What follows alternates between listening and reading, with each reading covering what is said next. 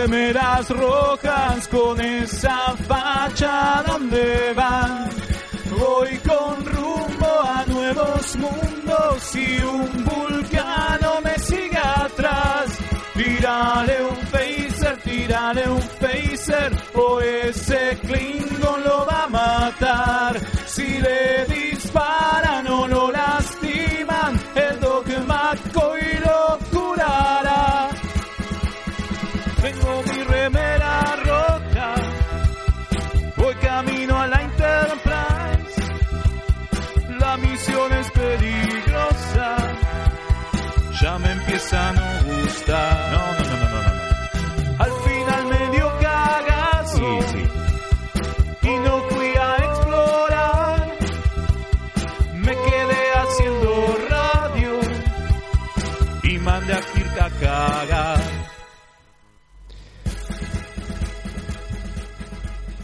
Bienvenidos a la primera emisión de Remeras Rojas. Nos subimos a la nave, le dimos el Warp 5 y arrancamos. Así que vamos a empezar a pasar a presentar a la tripulación. Bueno, el que les habla es Leonardo Rubio y me acompaña otro tripulante con la remera roja que es el señor Fede Velasco. ¿Cómo le va? Buenas noches. No subimos. Esa voz, por Dios. No subimos. ¿Viste? Bueno, y ahí- ¿qué? se hace el serio. Mi- serio. Buah. Mi voz radial. Claro, de repente tiene voz radial. Y otro tripulante acá lo tenemos a Mael. ¿Cómo estás, Mael? Buenas, Leo. Buenas, señores.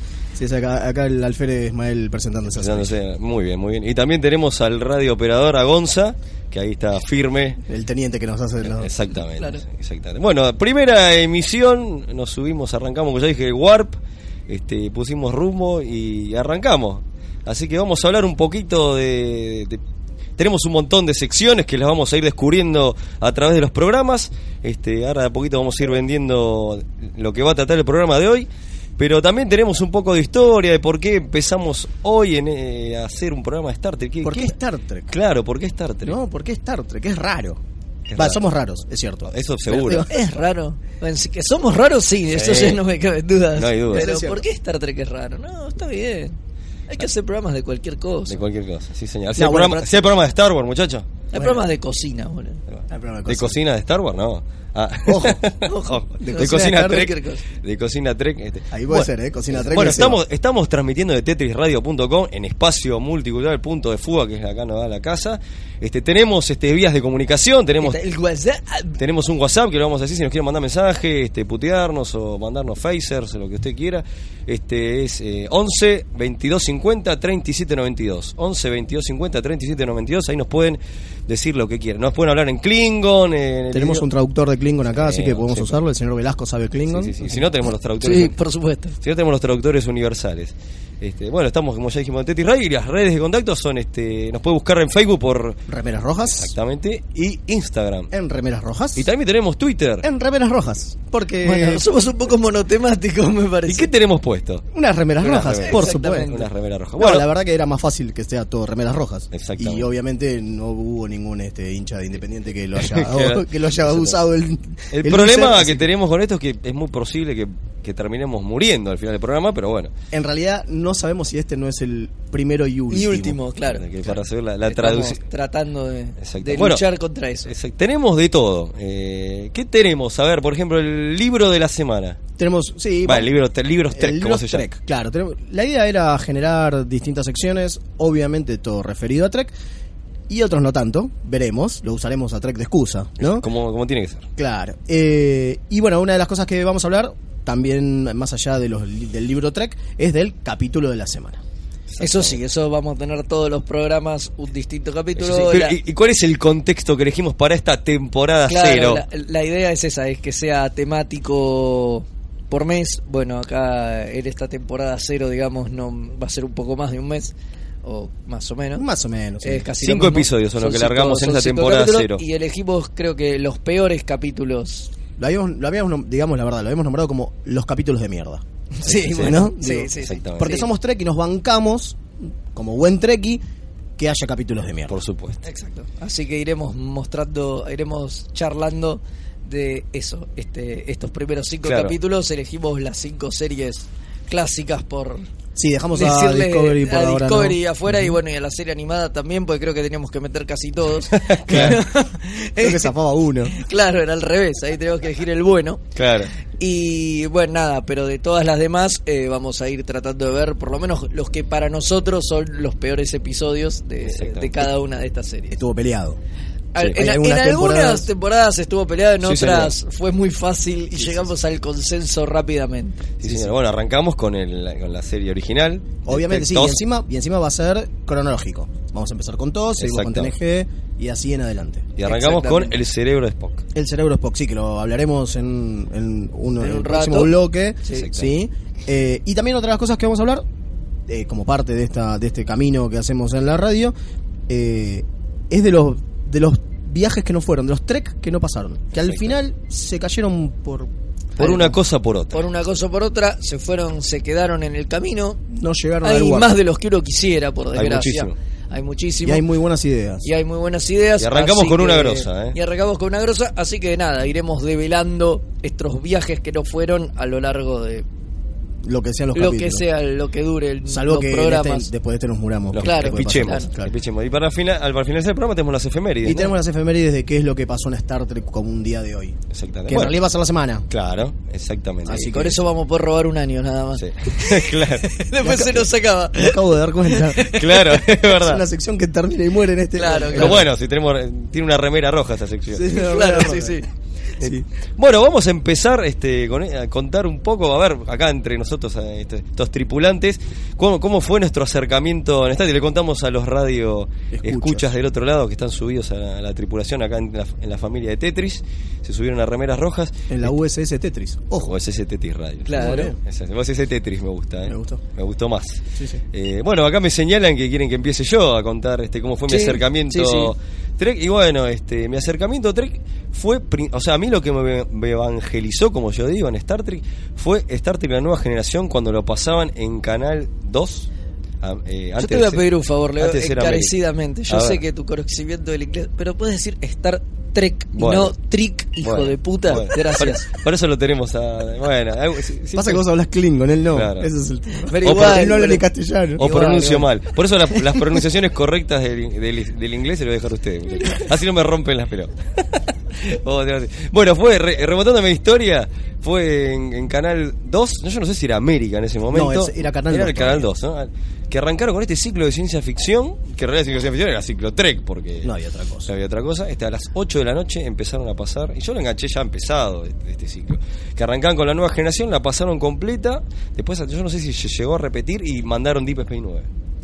Ese fue mi acercamiento. Después, obviamente, ahí me, me enganché con las películas, las conocía, las tenía vistas de la tele. Pero ahí hay algo, ¿viste? Porque a pesar de que, de nuevo, mm, seguramente creo que a Fede le pasó lo mismo. Empezamos ahí. Si no fue ahí, fue. no, Fede creo que vi- ah, ah, me parece que lo vieron otra vez, lo va a contar. Bueno, no lo voy a contar. Pero lo que digo es, igual lo conocíamos a Spock. Sabíamos Sí. que era la Enterprise. Sí, Sí, sí. Digo, no hacía falta. Exactamente. ¿no? Era como un conocimiento adquirido, ¿no? Eh, cultural, ¿no? Sí, Estaba en el, exactamente. en el inconsciente O sea, colectivo. La, la tía Sí, Esther sabe pero- quién es Spock. A ver, pero seguramente. Mi abuela sabía quién era Spock, le decían el diablo porque. Totalmente, por las, Claro, mi, las mi- pestañas. mi viejo decía que era venusino en lugar de vulcano. Es no hermoso. sé, era con B corta. Hermoso. Por Pero lo para menos mi era viejo con B. estaba, estaba convencido que era venusino. Pero bueno, vaya uno a saber por qué. ¿No? Claro. Y bueno, entonces, Fede, vos que. Sí, yo, a ver, me enganché realmente con, con Star Trek, obviamente también en esas pasadas gloriosas de Canal 2. Pero había otros lados donde lo donde, replicaba. pero yo ya había visto, porque soy un poco más viejo que Leo, no mucho, pero yo ya había visto TNG en Canal 13. Bueno, Cuando la daban en Canal 13, que la daban junto con Captain Power. Mirá, ¿Qué bueno. otras Pero que, cosas que más? medio que fracasó en ese momento. Sí, sí, ahí creo que ¿Qué? Esto debe haber sido 1988, 89. Breve, mi hermano también la empezó en ese momento y no le, no le enganchó, no le gustó picar la onda, a mí no, tampoco, fracasó. a mí tampoco, tampoco me gustó en ese momento. Es la primera, creo que llegaron a dar solo la primera temporada. Es más, te lo con- confirmo. Dieron solo la primera Solo temporada la primera porque temporada. yo la vi ahí también. Bueno. Obviamente yo también soy un poquito más viejo que Leo, Sí. porque es el niño que tenemos eh, acá en la tripulación. Niño de 35 años, Por ¿no? eso, Eh, bueno, bueno, nosotros somos un poquito más grandes. Un poco más viejo. Y una de las cosas que me pasó es que yo no agarraba eh, Canal 2 en mi casa, Claro, porque era de La Plata. exacto. Porque había que tener una, Era un cable. era una época en la Sí. que éramos niños pobres. Tenías que andar con la cable. antena en, en el techo agitando Sí, a ver si te enganchaba, más Claro, o menos. más o menos. Con peligro de que te caiga un trueno. Ponele, o caerte de, de la terraza, que también podía pasar. Entonces yo nunca la vi, la de Canal 2. Yo empecé en Con Canal el 13. cable. Ah, no, no. Yo empecé en Canal 13 como Fede. Esa temporada y ahí quedó. Y ahí quedó. después nunca más. Salvo alguna que otra película, pero yo iba a buscar al pelado. Claro. Y las películas estaban los gordos, no entendía Puede nada. sonar muy mal lo que dijiste, pero bueno, no Bueno, pero pasa, pasa, pasa, pasa. Claro. Eh, pero ¿entendés? Digo, yo iba a buscar al pelado, al robot. Era raro.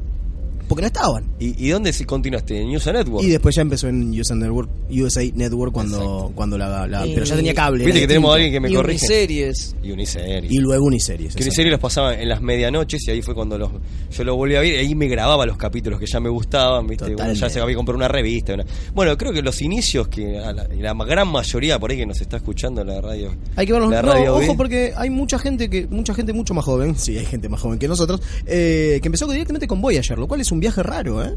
Sí, Es un viaje raro empezar con Y Voyager. ahora hay nueva gente que se sigue sumando con Netflix. O sea, claro. Y ni hablar con Discovery. Con- Hay gente que Sí. empezó con Discovery, Sí. no es joda, Bueno, ¿eh? y no hablemos de gente más grande que nosotros que empezó viendo a Kirk, Spock y demás. En hace- todos, por hace supuesto, por supuesto, años. claro. No, No nos pero- olvidemos. No, pero digo, pero es raro que haya gente que empiece con Discovery y tenga tanto para atrás. Porque nosotros no teníamos tanto para atrás. No, no había nada. ¿Entendés? No había nada. Cuando Claro. nosotros los cachamos, eh, Deep Space Nine era nueva y tenías... Además vimos el estreno. Claro, tenías cuando mucho, bueno, TNG y hitos, obviamente. Pero era poco. Pero a digamos. poco, era Claro. poco. Sí, Ahora, sí. el que empieza con Discovery, que si realmente quiere profundizar, digamos, en la serie, En un montón. para atrás tiene una bocha. Mucha. montón. Y, a- y al acceso de, su Netflix, mano. Hoy hablaba con un amigo que me decía, che, ahí". tengo que empezar a ver Star Trek. Y me decía, y, ¿sabes? en Netflix, ¿qué? ¿pero qué? No, pero Netflix no está completo, no está, tenés todo, le decía. No, me dice, bueno, voy a empezar, me dice. Claro, totalmente. Lo tenés al acceso a la mano, casi que no hay excusa. Este, yo tenía otro amigo que me decía, eh, haceme, hace- ¿cómo me engancho en Star Trek? Me decía, ¿cómo Bueno, me- y me bueno, pero hay, lo mismo. hay una cuestión de gustos también. Pero nosotros tenemos una A ver. posible ¿Fórmula? Una posible fórmula, que es desde TNG a partir de la Don, Don Velasco, Tercera temporada, Exacto, final de tercera, tercera temporada. temporada. tercera temporada. Ahí, bueno, muy bien ese dato porque ahí es donde yo me hice fan. Yo Y la sí. enganché ahí y ahí que es el cambio de capítulos unitarios en como con personaje principal y aparte te termina de enganchar el final con la temporada con los Borg. Exactamente. Ahí te explota y te, te hace Exacto. te Y, evangeliza. y aparte, porque los primeros dos, esto es para una oyente que nos pidió específicamente por, Ah, bueno. por Facebook, Sí, porque muchos que Eh, por ahí nos están escuchando ya, ya. que nos pidieron específicamente por Facebook, ¿dónde empiezo?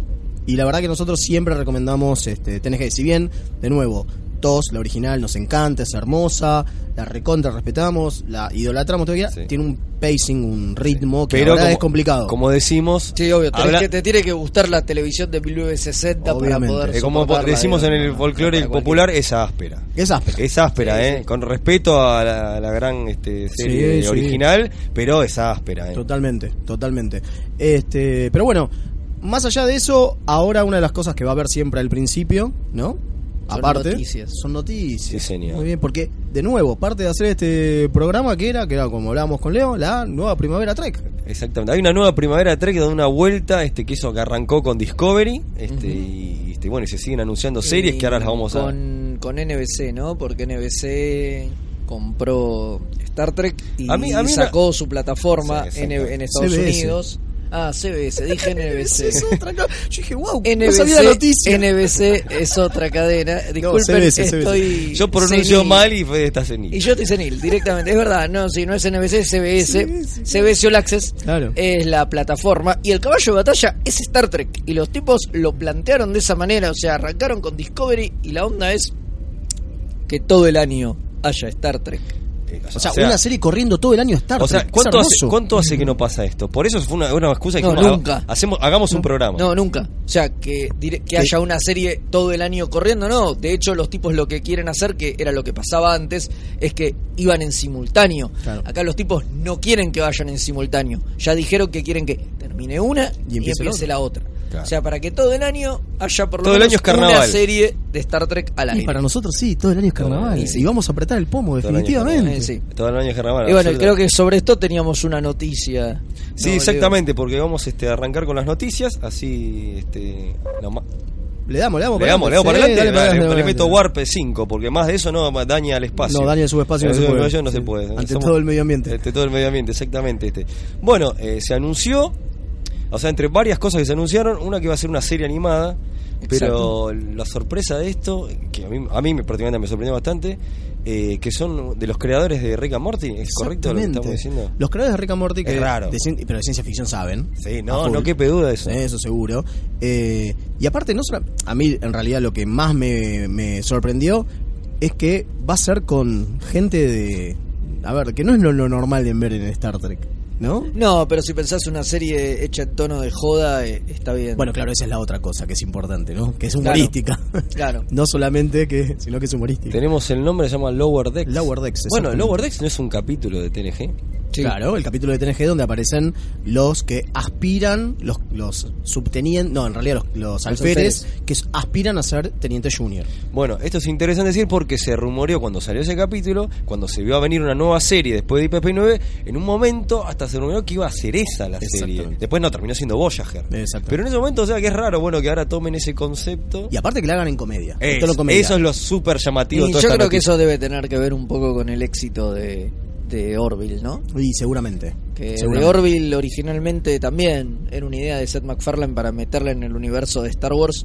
De Y- Star- de Star Trek. eh, Sí, uy, Dios, hoy estoy, estoy dormí poco. Es un fin de venimos de un fin de semana largo. De ajetreo. Sepan Much- disculpar. muchas misiones tuvo, Sí, Velasco. sí, sí, demasiado. Ya estoy pasado de misiones. Pero sobrevivió a todas, lo cual está bueno. Exacto. Y bueno, nada, eso. Entonces me parece que.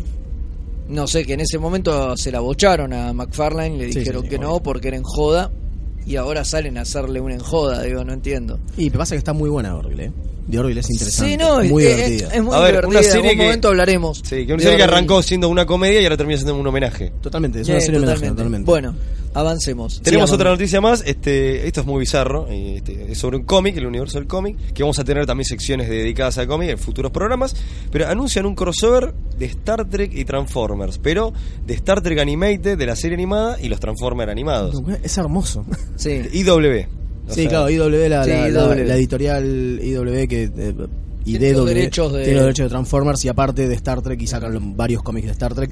Eh, es más, son los cada vez que hay un crossover de Star Trek son ellos los que hacen por lo menos uno de los capítulos. Claro, exactamente. De hecho, eh, Star de los Trek tuvo crossover con su- eh, crossover entre las series de IW, Infestation, que había de Star Trek, este, tuvo, de tuvo crossover con Green Lantern, tuvo crossover con la Legión. que en su momento vamos a hablar. que también vamos a hablar totalmente. Sí, porque son. el- la mayoría no son tan verduleros. No, no, no, no.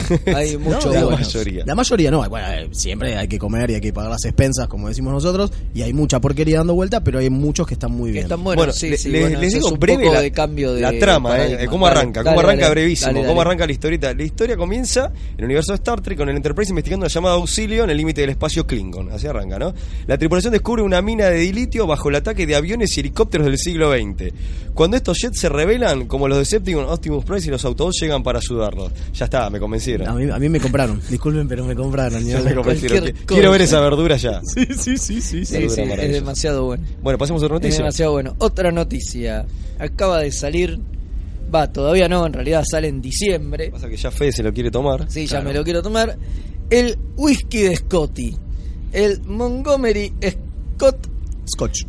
Blended Scotch Viste que no sos el Whisky. único que pronuncia mal. No, no, hijo de no, no, puta. no, pero Scott. No, es el Montgomery Scott Scotch. Scotch, claro, exacto. Para ese el chiste. Claro. No, no, claro, por supuesto. Bueno, voy a seguir pronunciando mal igual. así que bueno, esto lo saca la compañía Silver Screen Bottling Company. Que no es la primera, ¿no? Que sacan. No, exactamente. Arrancaron este año para la San Diego Comic Con. Habían sacado el James T. Kirk Bourbon Whisky. Claro. Este es un Scotch. El anterior era un Bourbon. Y además habían sacado un tiempo después el Ten Forward Vodka. Hermoso. Y ahora, bueno, nada, en diciembre sale el whiskacho de Scotty. Así, así se va a vender acá. Acá se acá va a se va a vender. Vas al chino y le dices, me das el que whiskacho de. como digo, sale en diciembre, todavía no está a la venta, pero pu- pueden entrar a montgomeryscottscotch.com, com. eh, sí, eso, y ahí se pueden anotar, dejan su mail, sus datos y les avisan cuando esté y lo pueden comprar. Pero vas y te lo chupás. Y te llega a tu casa y te lo tomás. Así, Hermoso. sí. Porque Scotty le gustaba darle. Al ¿Se acuerdan el capítulo de TNG, Reliquias, que estaba buscando una, no- en una bebida y Data le desempolva una del. No estaba Guinan y No le da un, un alcohol que no sé qué. qué Algo, no por lo menos le pega un toque. Le pega y un se toque, va al sí, holodeck sí, sí, ahí a. Es más, en una de las misiones del Star Trek Online, un juego que, bueno, porque ahora viene la noticia de los juegos, entonces ya que está lo meto. Dale. Una de las misiones del, del- en el Star Trek Online eh, tenés que ir a tomar con, con Coso. Con. Scott, con- Scotty y, y tratar de darle una, una bebida fuerte. ¿no? Es muy divertido. muy- Genial. Muy divertido. Debe ser el antecedente de este capítulo, no, es muy, muy divertido. Este, bueno, como dijimos, otra de las cosas que vamos a hablar en el programa es de juegos Trek. Sí, señor. ¿No? Y juegos Trek de cualquier cosa. Porque obviamente en PC hay un montón. Obviamente está el Star Trek Online, que es un juegazo y que. eh, Hablaremos ya. en algún hablaremos en momento. algún momento. Pero esta vez vamos a hablar de. Uh, parece que entró alguien. Eh, vamos a hablar de dos juegos de mesa. Específicamente de cartas que salieron el mes pasado. O sea, fue hace muy, muy poquito Muy reciente. muy reciente, supongo que también dándole, aprovechando la primavera Trek, porque sabemos que está. Absolutamente. Eh, un, hay una saga que es el Flux, es un juego de cartas donde no hay reglas y las reglas se van haciendo en el momento. si- Las cartas te van diciendo las reglas. Y son este temáticos, ¿no? En temáticos, claro, hay de. Cartoon Network, de, De Batman, de Animated Batman, Series. de Monty Python, hay de Monty Holy Grail, que yo se me escapó y no, hay de no lo Tulu, compré. hay de Tulu, Ah, hay de. Firefly y había uno que era el, El de- Starflux. el Starflux donde te mezclaban todas las series de ciencia ficción que no tenían los derechos. Bueno, compraron los derechos ahora y sale el Star Trek Flux Pillines. de TOS y de TNG. O sea, sale uno de Por TOS separado. y uno de TNG. Pero aparte, te viene un sobrecito que es una expansión especial Ah, yo pensé que un que sobrecito podés de... mezclar los dos juegos. Mira, Entonces te mezclas las dos este las, las dos generaciones. claro, las dos generaciones, franquicia iba a decir. No, no, Exact- las dos generaciones. Y lo que tiene es eh, se llama British Expansion y una de las cosas que tiene es que la nave empieza a ser un, un personaje más digamos Excelente. la Enterprise como Ya personaje me dan ganas de, Sí, de jugar. ya. El- con el Flux siempre te cagas de risa Eso está es lo que bueno, es muy divertido, está muy sí. divertido. está bueno ahora verlo Las- la- los dibujos están bastante bien el arte es muy, Ah, muy bueno. Es entretenido interesante porque a veces te toca cada muerto. Claro, ese es medio choto. Eh, el de TOS a mí me gusta mucho más, porque es medio vectorial, el dibujo Sí. es muy interesante. Este, pero después no deja de ser un flax, digamos. ¿no? Cualquiera que haya jugado uno más o menos. no Recomendamos cambia eh, a la gente que, que busque o Sí, sí, el la- Flax, sí. sí, sí, Sí, sí, sí. absolutamente. Y después otro que sale, que en realidad no es un juego nuevo, digo, estos últimos son juegos nuevos. Este no es un juego nuevo, sino que es una rematiz- retematización, ahí está, un reskin. ¿sí? Agarraron un juego que ya existía, eh, que se llamaba, ya les digo, eh, Fantasy Business, que era con elfos y porquerías así, ¿no? La clásica de fantasía, alta fantasía, y lo pusieron a los Ferengis. Es un juego de soft Ferengi. Y tenés que. eh, se centra el juego en el momento en que se abre el cuadrante de gama y vos tenés que ir a expandir el negocio del cuadrante gama. Buenísimo. Muy bueno, muy divertido, muy, muy bueno, muy buen momento. Y se llama Star Trek Galactic Enterprises y no Enterprise como la como la nave, sino como negocios, negocios Exacto. intergalácticos. Negocios intergalácticos. Sí, sí, sí. Y Este también es de cartas y obviamente, si son los Ferengi, si es de mercadería, que tiene es un juego de subastas. Tenés que estar subastando todo el tiempo, porque es así como se manejan los negocios. Este, Excelente. sí, puede- pinta muy divertido, ¿eh? Pinta muy bueno. Eh, estuve viendo algunos Ya cosas. habrá que Ustedes que son probarlo. los, los amos de los juegos de mesa y todo esto. sí. Jugones. Los jugones, ¿ustedes son los jugones? Bueno. Exactamente. Este, Este, bueno, creo que cortamos, ¿no? sí, señor. No, nos vamos, no, no, todavía Ah, queda mucho. Que ya que me, todavía- me achaban. no, todavía no, todavía no espichamos, este, tenemos No, una no, misión este, vamos, continuar. un corte, una quebrada y volvemos para hacerlo bien moderno, ¿viste? Usted, usted- usted- un anciano. es un anciano. Podríamos decir, eh, claro, engage o un montón de boludeces. algo. Pero No, no, bueno, bueno. ya volvemos con más remeras rojas por Tetris Radio.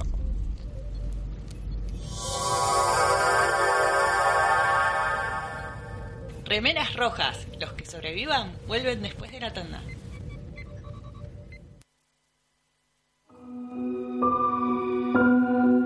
A primera vista, este universo puede parecer horriblemente mundano. Te sentís atrapado en una maraña de rutinas anestesiantes.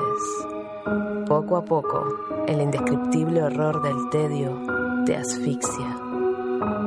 Por suerte, existen héroes que pueden rescatarte. Un grupo de aventureros decidido a arriesgarlo todo. Su integridad física y mental es secundaria a su deseo de hacer el bien. Pero por encima de todo, se atreven a hacer las preguntas existenciales que nadie más se atreve a hacer. ¿De quién será hija Rey? Para mí que es descendiente de Palpatine. Ah, no. Para mí es la tercera hermana trilliza Skywalker. La deben haber guardado en una cámara criogénica hasta que, bueno, pintó. Ustedes son unos ridículos. Es obvio que es hija de Miss Windu.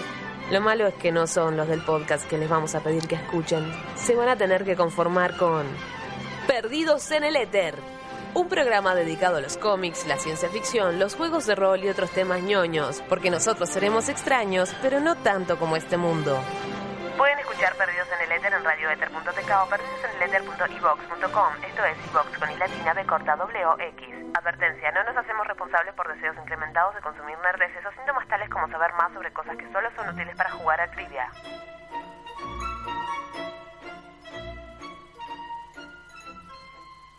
Comienzo espacio publicitario. Escribe a Marcelus Wallace, desgraciado llorón. ¿Yo? ¿Y qué otra vez?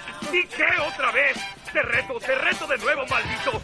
No se deje intimar por el cine y los matones de Marcelus Wallace. ¿Qué no es una nación que conozca? ¿Hablan castellano en qué? ¿Qué? Castellano malnacido. ¿Lo hablan? Cineficción. Para estar informado y esquivar balas. Nuestra web www.cinefanía.com barra cineficción. La escritura también puede ser un dibujo. Federico García Lorca, además de escritor, era un apasionado del dibujo. Con los pequeños grandes artistas podés descubrir muchos secretos mientras pintás y dibujas. Taller de arte para niños, espacio multicultural Punto de Fuga, Velasco 405, Villa Crespo. La Lumière, Escuela de Fotografía y Cine en Córdoba. Cursos para niños, jóvenes y adultos. Animación y postproducción. Abierta las inscripciones. Independencia 566. www.escuelalalumiere.com.ar Búscanos también en Facebook.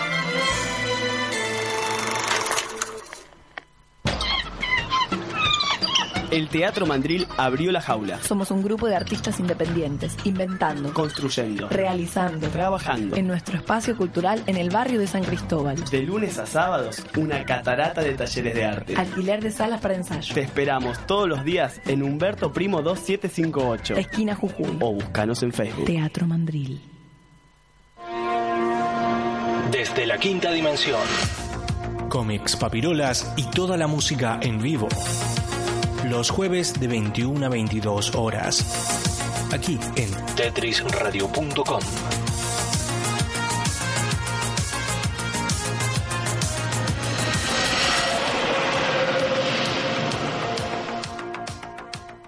En el diome de espacio publicitario. tetrisradio.com.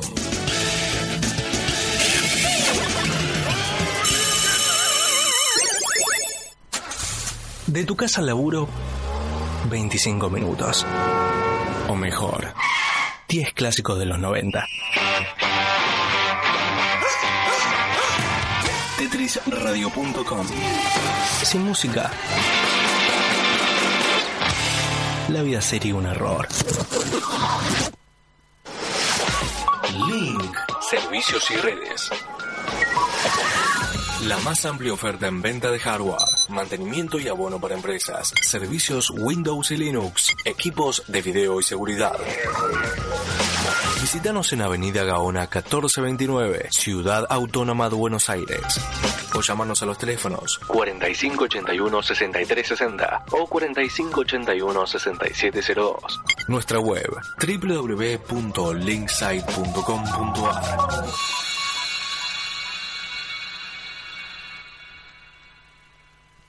Búscanos en Facebook Hoy quiero hablaros del Facebook. en www.facebook.com barra Tetris Radio. ¿Querés tener un programa de radio y no sabes cómo? Envíanos un demo de tu programa junto con una breve descripción a hola.tetrisradio.com. Preparando algo nuevo en tetrisradio.com y vos también podés ser parte de esta familia. Para más información, tetrisradio.com barra hola. Fin espacio publicitario. Los viajes que no fueron.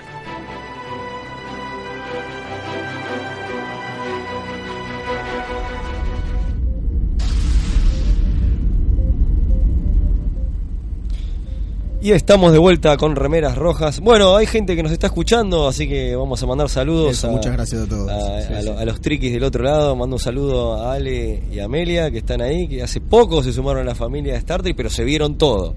O sea, Ah, bien. hace poco y se cebaron y están, están a full. Este, así que mando un abrazo grande. Ángel García, amigo, este, este, amigo de la casa, así que mandamos un saludo. Sí, un amigo Sergio también está escuchando, dice que igual todo lo que nosotros decimos eh, él ya lo sabe, porque él sabe mucho de Star Trek. Sabe mucho de todo. De- Sabe mucho de todo, claro, obviamente. Sí, bueno, y yo por mi parte tengo que agradecer muy especialmente a- al señor Magnus, con el cual hacemos Perdidos en el Éter, que escucharon recién en la tanda. Recomendamos. Recomendamos Perdidos en el Éter. Este, y ya que está, si pueden, este, vayan y votenlos en los premios West, porque Bueno. están buscando el, el podcast, el programa de difusión nerda uruguaya, y obviamente estaría bueno que nos voten a nosotros, en el Éter. Y ¿no? sí, el, el programa, que lleva más de 5 años. No, más de 5 no, uno como 11, Sí. una bestialidad. Ah, una- para, en una Uru- locura. para en Uruguay ya son cinco. ¿Cuántos programas puede haber? ¿Uno? Son un montón. Me vas a traer problemas con Magnus. Más de uno, más de uno. O sea, hace más de un programa por, por uruguayo, entonces. Claro, Está bien. Más de un programa por bien, Uruguay. está bien. Qué bueno, me encanta. Sí, sí, sí, Me sí, encanta. Está bien. Pero bueno, nos vamos a meter en la, la temática que ya escuchamos, ese hermoso separador. Sí, sí, los trek que no fueron. Los viajes que no fueron. Eh, Exactamente. Son proyectos. Ah, 289 programas tiene Perdidos en el Éter, me acabo. Una bestialidad. Una Perdón. Oh, la mierda. Son un montón. Una Llegaremos. Si es que en este no nos morimos. Sí, en este no nos si no nos morimos. que está difícil porque tenemos la remera. Bueno, arra- sigamos. Este, bueno, vamos a hablar de un proyecto que me parece una gran picardía que no, no se haya hecho, porque en este, como decimos, en este espacio vamos a hablar de un montón de proyectos que no se realizan, series, películas o, o Lo que sea. o lo que sea. que es la onceava película de la franquicia de Star Trek o la quinta película dentro de la franquicia de The Next Generation. O sea, ¿Qué pasó? digamos el post-Nemesis. Exactamente. ¿Qué pasó? Bueno, por- a Nemesis le va para la mona. Como el hurto. Para la Nemesis es la, la película que termina la historia de la Igual, nueva yo generación. ahí tengo un. A ver, no di- le va para el Lord. Diga, diga. A ver, dígalo. en realidad le va. Me, recauda menos de lo que pedían que recaudara. Que no quiere decir que le vaya mal. No fue una película que le fue mal en recaudación. Pasa que le fue peor de lo que esperaba el estudio. Y la crítica le hizo Y la mierda. crítica la hizo pelota, claro. Pero digo, si el estudio hubiese recaudado un poquitito más, que, o sea, No si le hubiese importaba. llegado, y se ¿Qué hace importa cada la porquería, crítica? claro. Claro. ¿No? Mientras, mientras venda, pero ¿qué pasó? No, aparte no llegó al límite de lo que ellos querían. Y ese fue el verdadero problema. Bueno, lo interesante es cómo le ponen al título. Yo no sé si este es el título del proyecto, yo creo que no, sino el título que se le dan, No, le dan los no, fans, claro. obviamente, porque si no es una locura.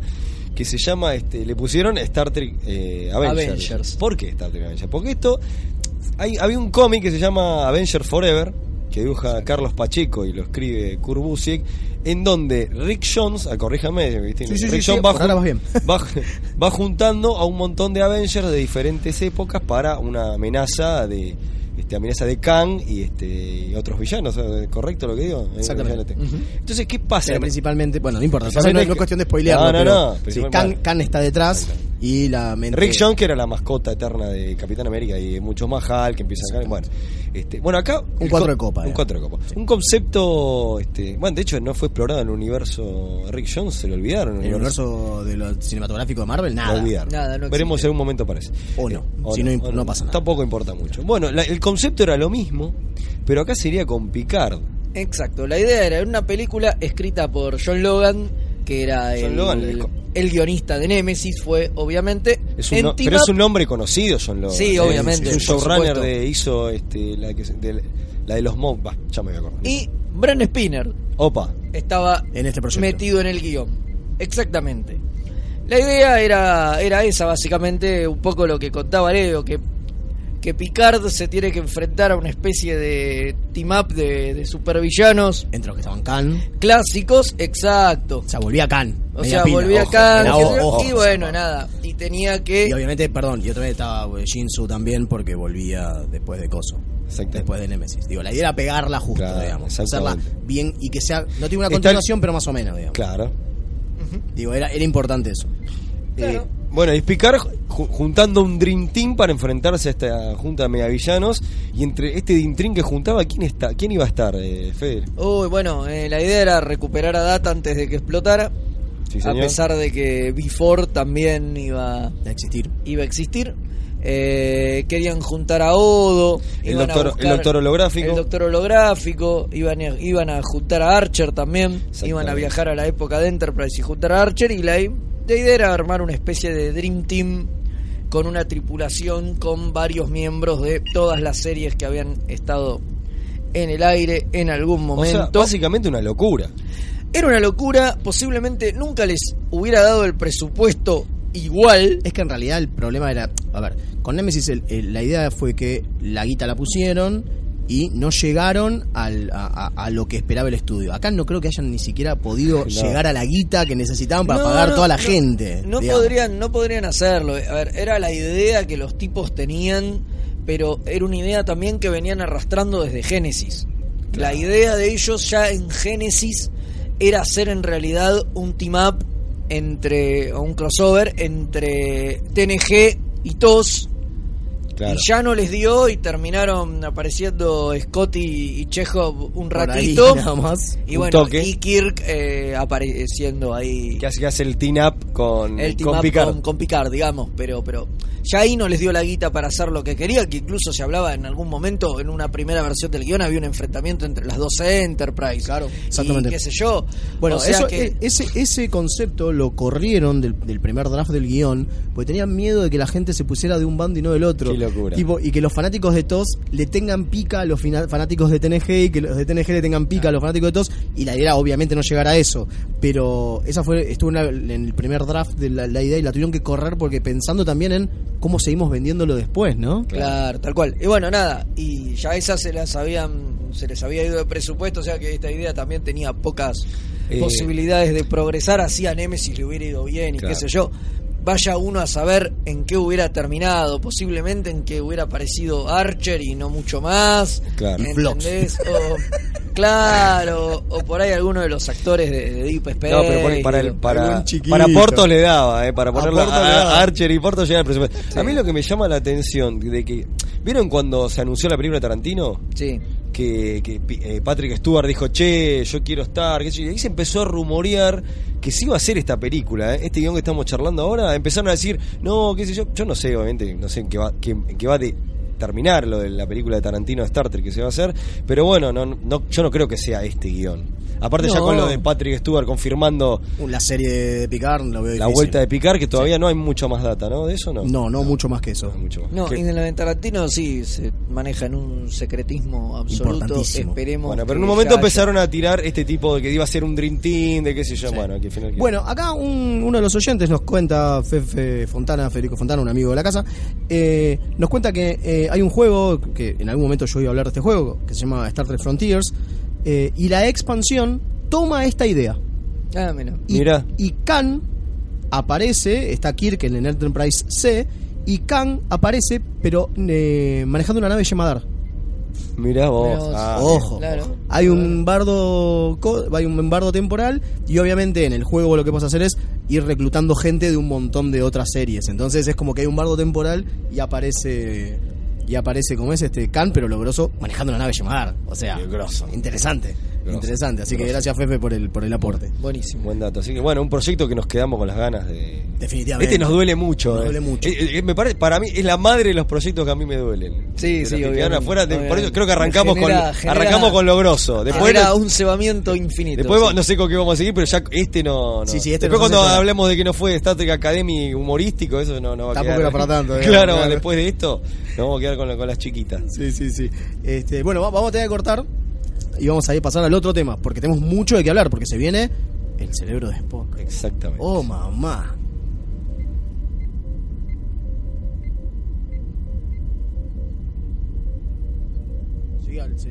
Sigamos con el cerebro Sigamos de Spock. con el cerebro bueno. Teníamos un separador, pero no, no, no salió. No, no importa, esto es radio en vivo. Y, esto, es la, los, las bondades del vivo. Los, botones de. Puede, este, puede, fallar, la interferencia WAR. Puede fallar, ahora sí. Aguante. Ahí estamos.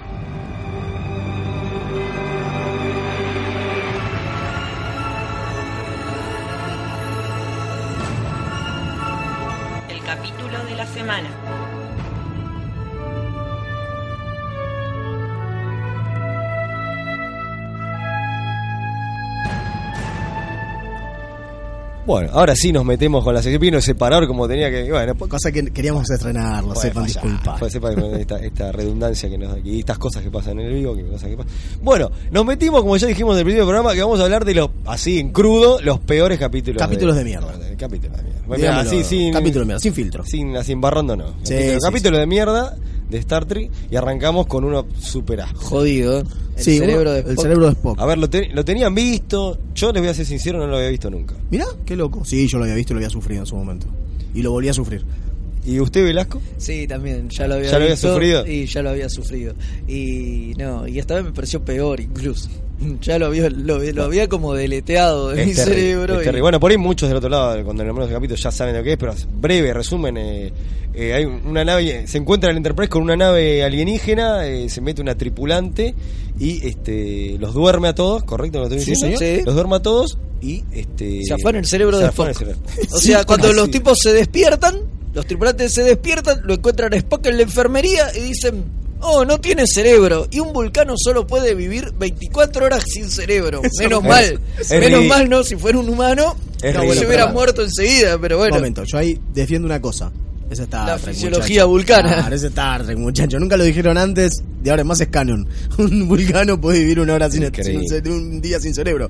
Digamos. Aparte te aparece una señorita bastante linda y que esa te genera un quilombo y te afana el cerebro. Eh, no, pero aparte es genial que no se hayan llevado el cuerpo también. ¿Por qué? No ¿Por qué entendí. no se entendí. Eso para la excusa para hacer la truchada que después hacen. Cuando descubren, ubican el planeta donde es, este, y van toda la tripulación este, y se lo llevan a, se lo llevan el cuerpo de Spock. Bueno, pará. Animado, porque pero me estoy adelantando, Se pero. estás adelantando en algo que para mí es lo más interesante que tiene el Ah, capítulo. Pará, ¿qué? Que es que, claro, con esto de que no está Spock, que es el que supuestamente siempre resuelve todas Ah, las cosas tecnológicas y técnicas y científicas. Claro, el tipo está tirado en la cama. Bueno, el tipo no, no está tirado en la cama. Su cuerpo está tirado en la cama. No tiene el cerebro de Spock. Hay que empezar a ver cómo carajo rastreamos a esta navecita que se fue con el cerebro de Spock, ¿no? Y no es joda, pero si se dan cuenta es el primer momento en que todos participan y todos dan su granito de arena para decir algo. Claro, porque no está Spock, porque normalmente ¿cómo se resolucionaban las cosas en Star Trek? Eh, Spock. Kirk se da vuelta y decía, señor Spock, ¿qué piensa? O análisis. Y Spock decía todo y listo, vamos a lo que dice Spock. Acá Y no ahora- está. Claro, se da vuelta y no hay se nadie. robaron el cerebro de Spock. Señores, Claro.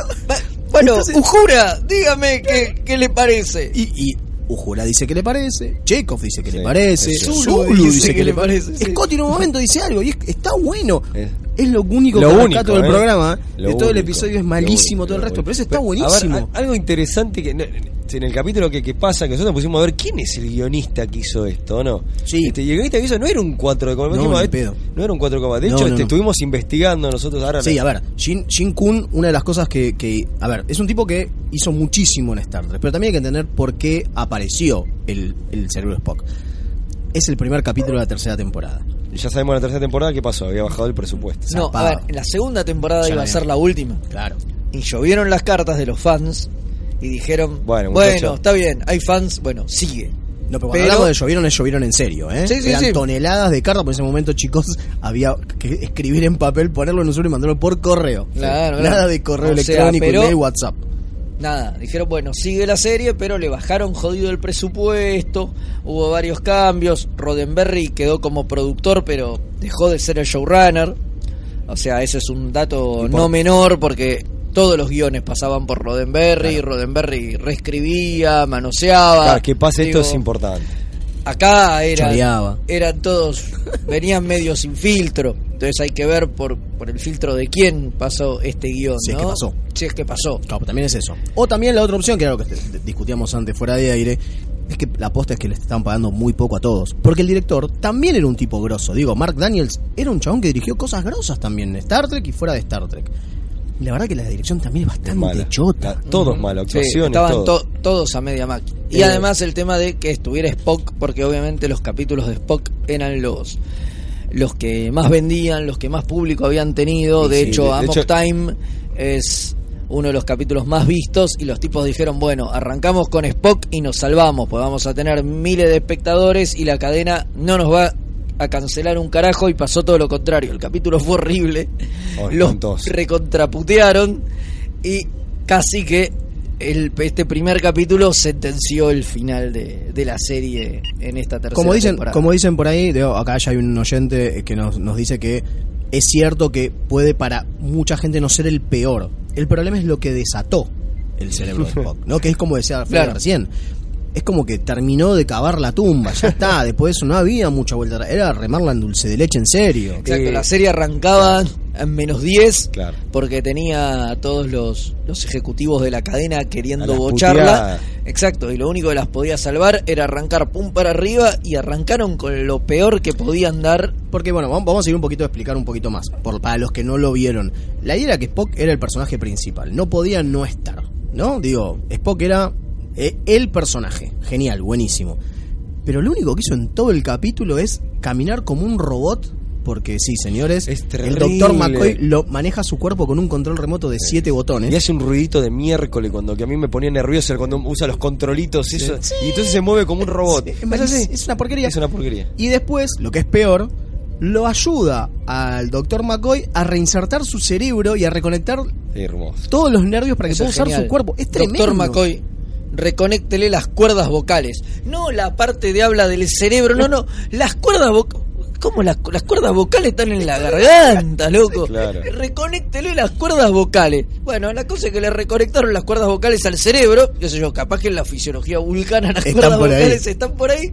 Y Claro, puede habla ser. y asiste en su propia operación. Hermoso. Y le dice- con medio cerebro conectado. Y le dice, eh, bueno, asiste. Eh, no sé, por ejemplo, una este el, este nervio, genial. A ver, ah, puedo mover el índice, siga. Ahora puedo mover la otra mano, genial. Siga por ahí, doctor. Y es como, ¿de Da. qué me estás hablando? Y además todo con una truchada porque no tenían Es un, mango y es McCoy detrás de una mampara Con una, de con una una luz que le ilumina la cara. metálica eh, y donde Nimoy tenía un cuarto de cabeza metido adentro. Claro, un agujero se un de agujero, pero no se gastaron en hacer un cerebro de No. cotillón. de Que lo podrían haber Ni hecho. siquiera en la computadora, la No. computadora donde va a parar el cerebro de Spock, que era la que controlaba el planeta. Tampoco, ¿no? Nunca se ve el cerebro, nunca le dejan una cicatriz, Nada. porque mágicamente le curan, le, le afanan el cerebro sin abrirle la cabeza. no sabemos cómo pasa. Una porquería. Eh, todo, to- todo, Todo mal, ¿eh? todo es Bueno, horrendo. Pero, momento, pero Sí. también, aparte, digo, porque más allá de que vinieran a chorearle el cerebro Spock, hay algo más de fondo, que es esa sociedad horrible que te presentan. Ay, por favor. Espantosa. con donde estas estas mujeres este con los botonitos que, que- que- generan dolor generan dolor y, Y placer. placer. Mm. Claro, porque la cosa es así. Mm. Cuando encuentran, cuando la Enterprise encuentra la- al planeta, se da cuenta que en el planeta hay unos hombres, no te digo cromañón, pero más o menos, medio, medios bestias. Los barbudos. medio bestias. son unos, unos chabones con barba falsa y unas pieles boludo. vamos a hacer el No, no, no, bueno, es cierto, pero son medio tontos, digamos, ¿no? Sí, no sí, saben sí, hablar, sí, son sí. medio tontos, Sí, qué sé sí, yo. son- son- Y son lo- como cavernícolas. Son como cavernícolas y una de las cosas que dicen es que los otros, que no se sabe quiénes son, que son más chiquitos que ellos, porque estos tipos serán grandotes, más chiquitos que ellos y que le dan placer y dolor. Y yo decir, ¿qué carajo están hablando? Claro, ¿sabés qué me hace acordar? A Son las la- mujeres, bo- A la historia de la, de la máquina del tiempo, que están los Morlocks, pero como le hicieron esa onda, pero. Pero no. No. Pero mal. Claro, pero mal. Entonces, ¿qué pasa? Los Llegan- Morlocks eran estos seres subterráneos, bueno. Claro, esto nada que ver, porque estos tipos estaban afuera y las mujeres estaban adentro.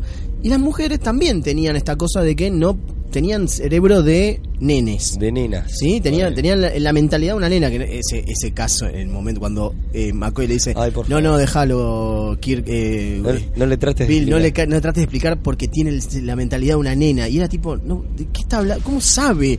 ¿Cómo, cómo se da cuenta que tiene la mentalidad de una nena? Ahí- Porque es el doctor. Y ahí sabe que aparecería Franchella y diría, es una Es nena, una nena, nena. perdón, este comentario bueno, de mierda. eh, y la cosa es que en- la cuestión es que se, se llevaron el cerebro de Spock para que una supercomputadora maneje el planeta. sí. Bien, obviamente Spock quiere su cerebro, aunque en realidad no está del todo convencido. Las charlas vía comunicador con, de Kirk con el cerebro de Spock Ay, por favor. son brillantes. Porque O sea, por algún pero- motivo, por su comunicador, Kirk sintoniza la sintonía del cerebro y se puede comunicar por Spock. Y Spock dice, estoy en un lugar oscuro.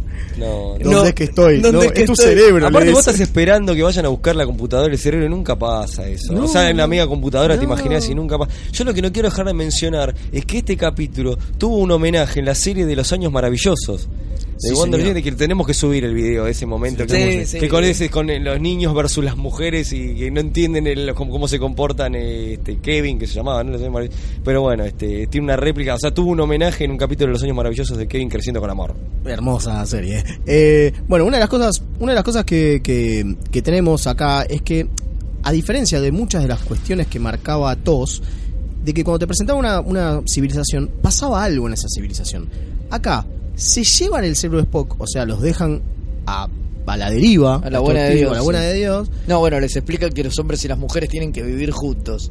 pero le dicen ellos, y se van. Sí. arréglense macho Y supuestamente McCoy acaba de decir, tiene una mentalidad de nenes. O sea, acaban de dejar a toda una civilización de infradotados a que se arreglen como sea.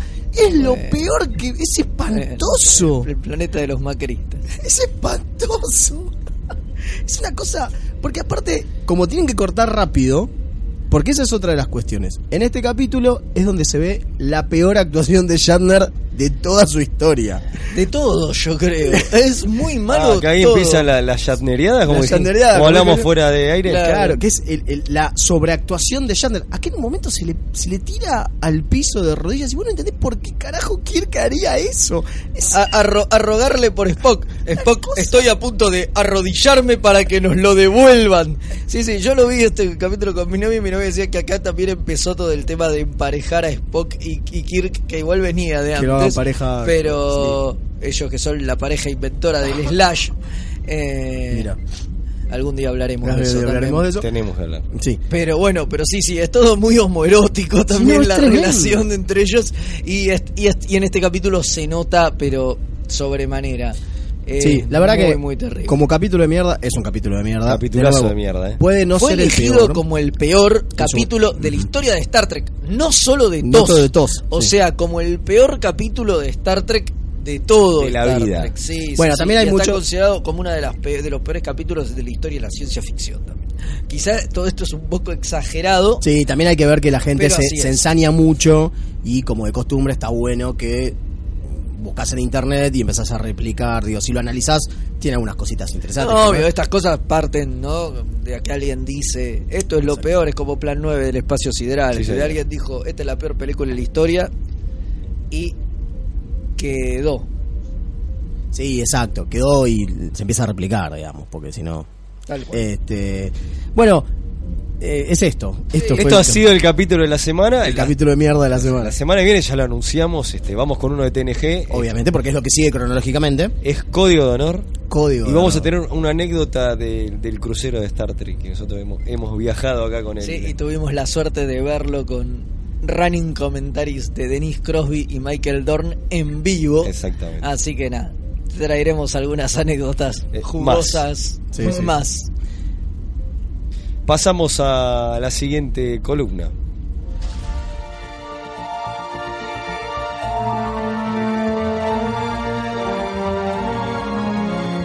Libros 3.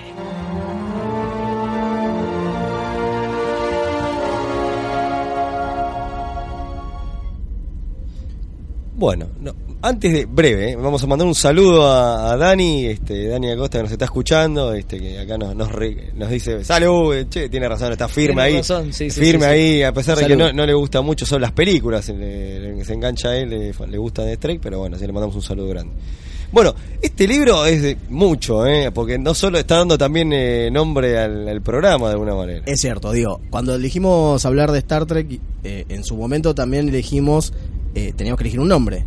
Y la verdad que siempre, ¿no? El espacio, la frontera final, podíamos caer en cualquier cosa.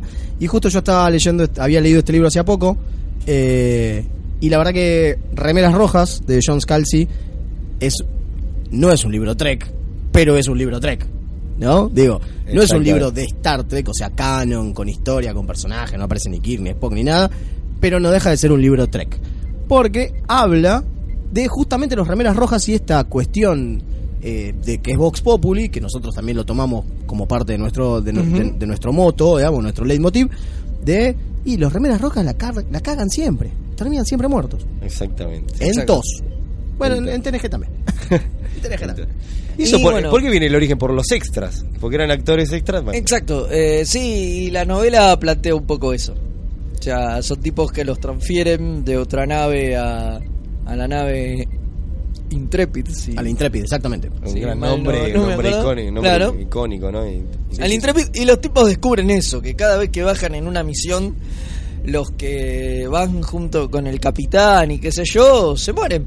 Perdón, Fede, ¿sabes qué me- esto me hizo acordar a Galaxy Quest, el personaje de. Del que, del que tiene remera roja de que sabe que va a morir. este, claro. El gran, del maestro de Sam Rockwell. Sam Rockwell, claro, Sam Rockwell. Que- que chon- eh, bueno, que hay un, eso de chiste con esto de Galaxy Quest es una parodia. Está Bueno, justamente una de las cosas que, que plantea el libro es que hay un porqué. Acá tenemos la Fede quiere contar un poco más, yo estoy tratando Sí. de frenar aunque no lo cuente. Hay un por qué pasa eso de fondo. Hay un por qué los remeras rojas cada vez que bajan la terminan palmando. el libro se llama así. Remeras rojas, como nosotros. lo pusimos Red en los Facebook, shirts. Red shirts, como nosotros, exactamente, remeras rojas. El que lo haya leído, eh, si, si no le gustaba Star Trek, se perdió mucho, porque tiene muchas referencias de Star Trek, pero a la vez una de las cosas que tiene Scalzi es que lo, le- lo, lo hace a- para todo público. Entonces, si bien hay muchas referencias, no son necesarias para entender el libro. No, obviamente se entiende perfectamente por, por Y sí eso está buenísimo. Sí, ni hablar. Te plantea que no hay una, una, eh, hay una unión federal, creo que se llama, Sí, eh, algo así. en vez de la, la Federación Unida. Está la Intrepid, que es la eh, nave insignia, en vez de la Enterprise. Es como Orville también, ¿viste? Claro, que exactamente. Es así. Se ven las referencias, pero si no las entendés, también sigue siendo un muy buen libro de ciencia ficción. Bueno, hay un capítulo de Black Mirror. Exactamente. Bueno, Sí, o sea, hay un montón de réplicas. Sí, obvio, está lleno, es muy fácil. Es muy fácil. Es muy fácil. Bueno, una de las Tiene cosas- cinco elementos Star Trek muy reconocibles que si los copias ya está, alcanza. Pero Todo el tema es hacerlo bien. Y este libro está, Está muy bueno, como está, Está acá. muy bueno. Sí, sí, sí, sí, está muy bueno. Sí, Scalzi, una de las Está- cosas... es el, au- el autor es eh, John Scalzi, ¿no? John Scalzi, sí. A. Scalzi, eh, a ver, viene... Más allá de que este premio ganó un premio... Este libro ganó un premio Hugo. Ganó premio Hugo. Claro. premio Hugo es el premio más importante de ciencia ficción. obviamente, pero aparte él ya venía de ganar premios antes con su eh, saga de La Vieja Guardia. Old, Man, Old Man's War. Old Man's War, sí, La Vieja Guardia se tradujo en castellano. Eh, Scalzi empezó a laburar a nivel full full de... Es un tipo que nació en el 69, no es tan grande. eh, y empezó a laburar de escribir libros recién en el 95.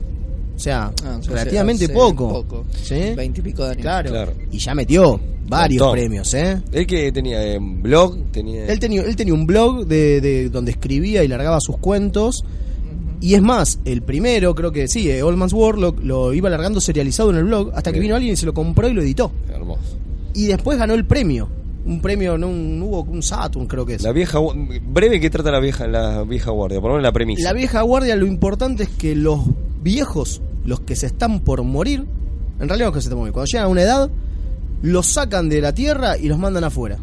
¿A qué? Supuestamente, para la gente de la tierra no se sabe. Lo único que se sabe es que es una especie de retiro. Claro, de- de una- jubilación. como una jubilación. Una jubilación. Pero ¿qué pasa? Cuando se van para allá, se dan cuenta que el, el ejército de la tierra necesita nuevos cuerpos. Entonces, no cuerpos, sino mentes. Entonces, le agarran la mente de los viejos que tienen un montón de experiencia conocimiento. y conocimiento por haber vivido 70, 60, 75 años, que en realidad lo que le faltan es el cuerpo, es el manejo del cuerpo, pero la mente la tienen la bien mente la tienen. Y la meten en cuerpos nuevos Mira. que no solamente son cuerpos nuevos, no, bueno, parecido, pero no solamente cuerpos nuevos, sino que aparte son como fundas, porque son posta cuerpos que se pueden llegar a intercambiar, pero aparte están mejorados genéticamente, Genial. con un montón de cosas. Entonces, por ejemplo, hay en un momento, es una saga de cinco libros, el último salió en 2015, yo llegué hasta el 2004, al- hasta el cuarto libro nada más. En un momento aparece un- una nueva humanidad, digo, porque se plantean algo totalmente distinto, porque es bueno, ya que podemos hacer genéticamente modificar eh, nuestro cuerpo, dejan de ser humanos y Claro. pasan a tener, por ejemplo, eh, propiedades de planta, propiedades de piedras. Flasherísimo. ¿Entendés? Porque claro, me- empiezan a mezclar eh, ADNs de, de cosas Es una locura, ¿eh? y hay tipos que pueden directamente respirar en el espacio. Y bueno, esto es lo que va a las novelas que fueron las más populares. Las más de- populares de Hasta Scalzi. esta, hasta Remeras Rojas que ganó el Lu. Exactamente. Bueno, y, y Remeras en- Rojas es del 2013. Y Remera, en breve, ¿qué pasa? Entonces, ¿qué pasa con esta tripulación? ¿Esto se, se, se aviva? Descubren, sí, descubren que hay algo. no descubren que hay algo de fondo. Descubren Bueno, lo no me que dejan pasa. contar lo no, que pasa. No lo cuente exactamente lo que pasa. Igual está en el resumen del libro. Yo después lo leí en cualquier resumen del libro aparece. Pero bueno, pero si no querés no no cuento. Pero sí, ellos descubren qué pasa, eh, por qué se mueren Porque son remeras rojas. y bueno, exacto. Y tratan de, De modificarlo, de porque obviamente de- no se quieren de- morir. De modificarlo porque no quieren morir. Claro. Bueno, ¿les gustó el libro? Sí, me gustó. ¿Te me gustó? Pero vos No, tenías no. algunas reservas. Sí, tengo unas reservas, pero tengo que contar lo, lo que pasa. Eso es lo que me, mol- lo No, que me molestó. no. Me molestó la explicación. Pero, Ahí está, bueno, está bien, lo estás diciendo. Sí, sí, sí. Vos me no, a vos te, No, te- a mí me te encantó, gustó, me te pareció maravilloso. Pero igual escribe muy bien y el libro Y es ameno, muy ¿no? bueno, es súper entretenido. Y se puede conseguir en, eh, Tiene 250 páginas, Ah, es re 300 chiquito. Páginas. Se puede conseguir este físico y también. se puede eh, conseguir físico en castellano y eso, en inglés. eso está bueno En decirlo para que el- aquel que le, le- le gustó lo que dijimos lo quiere buscar. si no, se y puede si no se puede descargar. descargar tranquilamente, pues está, está También en, en castellano, en castellano y en inglés. portugués, en italiano Sí, sí, sí, sí. y en ruso. Y en ruso por si alguien quiere. Eh, otra Eh, cosa Chekhov. que- claro, obviamente. Otras cosas que tiene, que está bueno, es que eh, eh, ahí se demuestra que Scalzi tiene un, tiene un amplio espectro de su narrativa. Digamos, porque los últimos tres capítulos, que son como los epílogos, Sí. están escritos totalmente distintos de lo que es el libro. Exacto. Tiene un porqué, de nuevo, no lo queremos contar, tiene un porqué, están escritos así, pero No, cambia... en realidad no tiene un por el por qué están e- no, un por qué No. están escritos así no, pero lo que el tipo hace es escribir cada epílogo en una persona distinta. Exacto. Escribe uno en primera persona, uno en segunda persona y uno en y tercera, en tercera persona. A pesar de que el primero está escrito, la primera parte está escrita en tercera persona omnisciente, narrador Sí, omnisciente claro, común sí, y corriente. narrador digamos. omnisciente común y corriente, digamos. Y después toma esa postura para los epílogos, eh, que está muy bueno. O sea, toma a- hace epílogos con tres personajes. Que aparecen ahí, que ni O sea, siquiera son de los protagonistas. No, no, no, no, son otros tres personajes y hace un epílogo con cada uno, que está buenísimo. Para mí es lo mejor del libro, casi Sí, los epílogos. y, y aparte te rompe la, la narrativa del libro. Sí, sí, Es sí, sí. Muy, No, muy no, interesante. Es, es- es genial. Los epílogos, la verdad, son, son brillantes. Eh, es una muy buena novela y la recomendamos fuertemente. Sí. Fuertemente. Eh, pasamos, bueno, vamos a, ya estamos cerrando el programa, pero nos queda para de postre las efemérides. Sí, señor.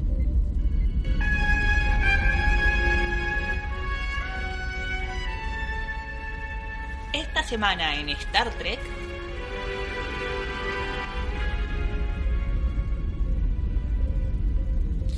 Bueno, vamos, este, hay- hay- decimos que nos va a durar un año, pero no importa, este, arrancamos y estamos en el mejor momento, puede ser el primer programa. Así que tenemos, este, bueno, Mael, este, ¿querés arrancar? A ver, un- la idea es hacer siempre, como dice la- el separador, esta semana en Star Trek. Pero nosotros empezamos un 19 de noviembre por algo en especial. Empezamos un 19 de noviembre con- porque un día como hoy nació la que para mí es la mujer más hermosa de Star Trek. Acá hay algunos que disienten. Que es la actriz eh, Terry Farrell, o mejor conocida como Yatsia Dax. Así es.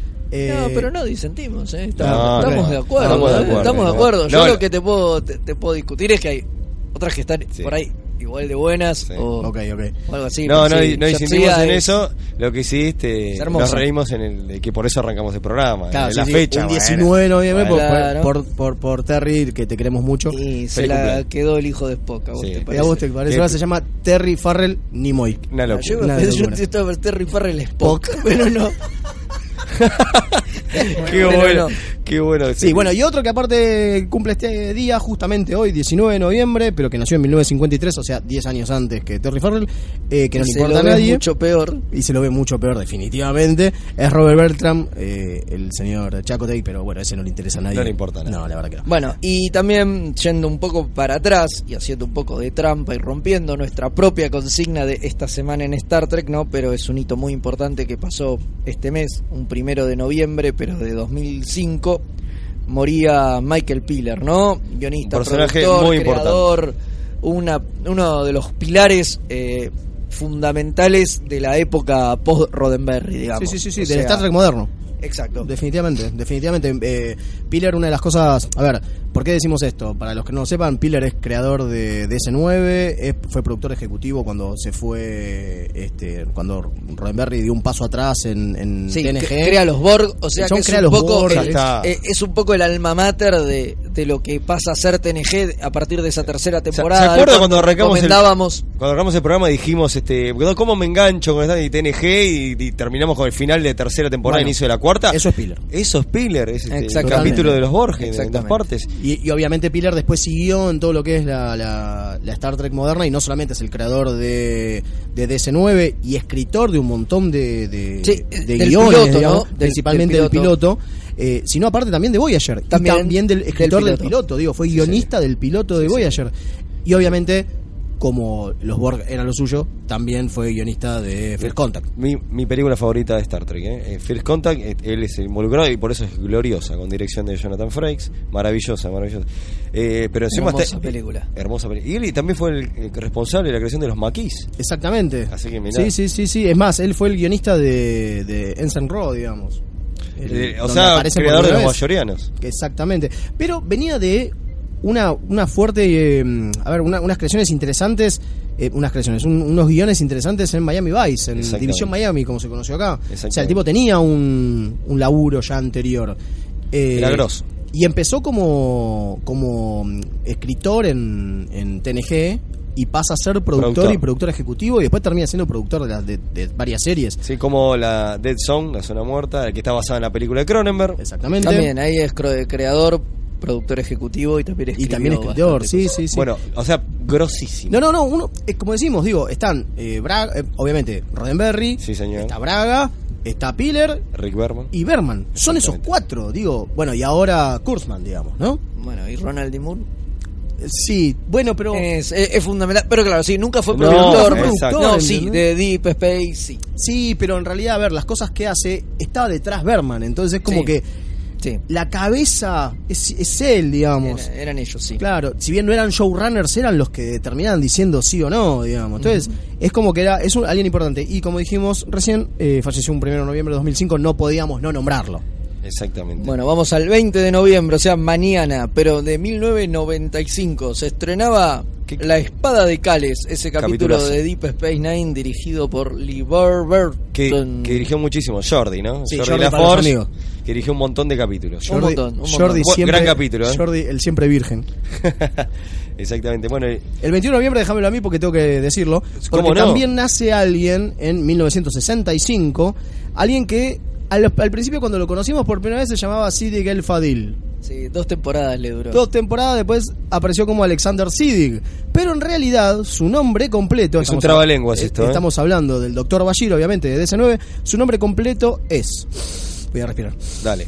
Siddig el Tahir el Fadil el Siddig el Abdeharman el Mohamed Ahmed el Abdel Karim el Mahdi. Tomá, lo dije. Es un, es un trabalengua. Ah, bueno. Ese es el nombre de Siddig el Fadil, muchachos. Es un trabalengua. Es. Alexander Siddiq, como se hace llamar ahora, fue, hizo de Ra's al es, también. es mucho más fácil. Sí, sí, un actorazo, eh, a mí me encanta. Lo, Capo, lo amo. Gran Capo. capítulo. En 1998, no, Se- 1988, De hecho, se perdón. estrena un capítulo que es un terrible también de la el, segunda. el preferido de Leo. No, no, para nada. De la segunda temporada de la nueva generación que es The Chill.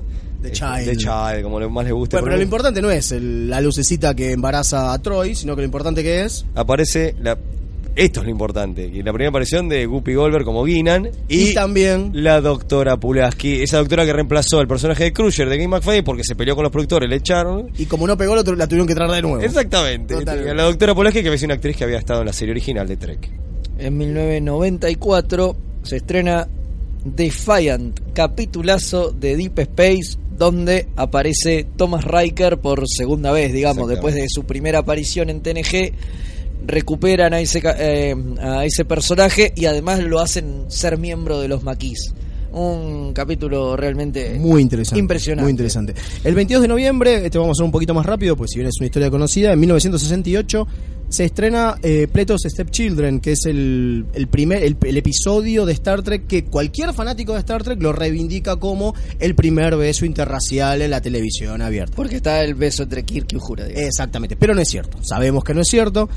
Hace unos años después, eh, perdón, unos No, años antes. antes, sorry, eh, Sammy Davis Jr. había besado a Nancy Sinatra en un programa eh, que había salido en el 67 y aparte en el 66 en The Man from Uncle o El agente de Cipoll, como se lo conoció aquí, había un, eh, un, una un personaje de origen asiático y obviamente David McCollum se lo, se lo lengüeteaba. Epa. Eh, Pasa que como es inglesa. Claro. A nadie le importa. Pasamos nadie. al año 1996 y se, entre- y se estrena la película que mencionamos antes hablando de Piller, que es Star Trek First Contact.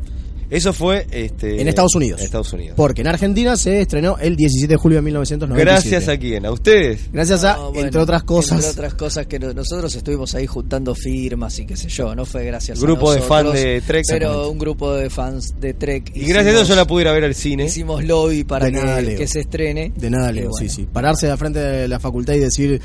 Hola, yo soy, quiero que firmen esto para que se estrene Trek y me abuchen y no la pueda poner nunca más en toda mi carrera de la facultad. Eh, Pero lo hicieron. Pero vos fuiste al cine, así que... Exactamente, gracias. Fui yo con mi hermano, así que bueno, por lo bien, bien. Genial. Bien, dos entradas se Dos ent- dos entradas. Vamos. En el 2003 eh, se lanzó, se lanzó, Se lanzó Memory Alpha, una Y- gran, una gran No web de de, información Trek. En el 2003, eh, el 22 de noviembre se lanza Memory Alpha. El 24 de noviembre, pero ya de 1947, hace Ídolo, mucho, ídolo. nace un maestro, Dwight Schultz, ¿no? A esta altura no hace falta aclarar quién es, calculo. Pero ¿no? bueno, todo el mundo lo conoce como, todos los Trek lo conocemos como Brócoli. Claro, ¿No? Brócoli. Como Barclay. Exacto, Pero- pero, pero el- su- el papel que lo hizo famoso obviamente fue el del teniente Murdoch. el loco Murdoch. El loco Murdoch en brigada, exactamente. Ídolo. Y 10 años después. Si no era el teniente, era día- capitán. Era capitán, exactamente, porque piloteaba. Teniente era Peck, Eh, el 24 de noviembre, pero de 1957, nace Denise Crosby. ídola. Genia. Una Talla, genia. La talla. hija de Bing Crosby. Talla, y que ella comanda los eh, documentales triquis. Exactamente. Una ídola Taya Yarn. Y Otra después- que se fue medio a las puteadas. Otra que se fue medio a las puteadas, sí. Pero eso se fue porque se quiso hacer estrella de cine y, Y no le salió. no la pegó. Después No, no buscó una. caminó. Después, como- como Ya hablaremos de ella en- otra sección que se llama eh, El actor de la semana. Exacto. Claro. Bueno, y para finalizar tenemos este 1966.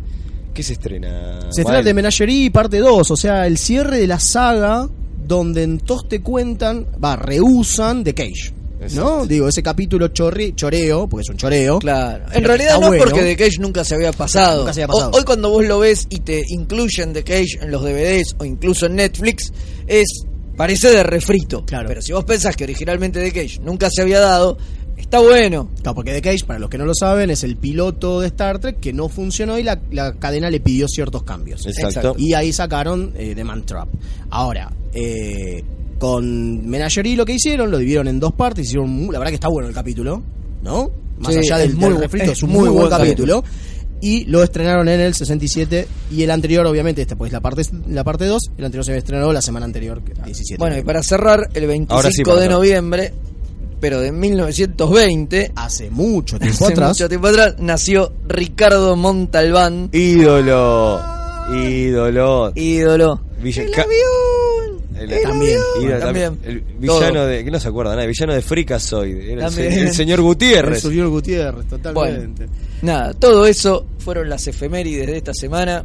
No fuimos del horario, pero Nos pasamos un poco, nos un pasamos poquito. poco, pero bueno, Recordamos- esto fue todo. No, no, un momento. Recordamos, Ah, sí. recordamos la- las vías de contacto. Sí. Facebook.com barra remeras rojas. Sí, señor. En Twitter, twitter.com barra remeras rojas o arroba remeras rojas. Y en Instagram, arroba remeras rojas. Porque si no, la community manager me va a matar. Si no decimos la. Un digamos que estamos en tetrisradio.com. No que- nos tenemos que, que Bueno, olvidar. si no morimos, volveremos la semana que viene con mucho más este remeras. Este agradecemos a Gonza que va a estar ahí firme en la, en la operación.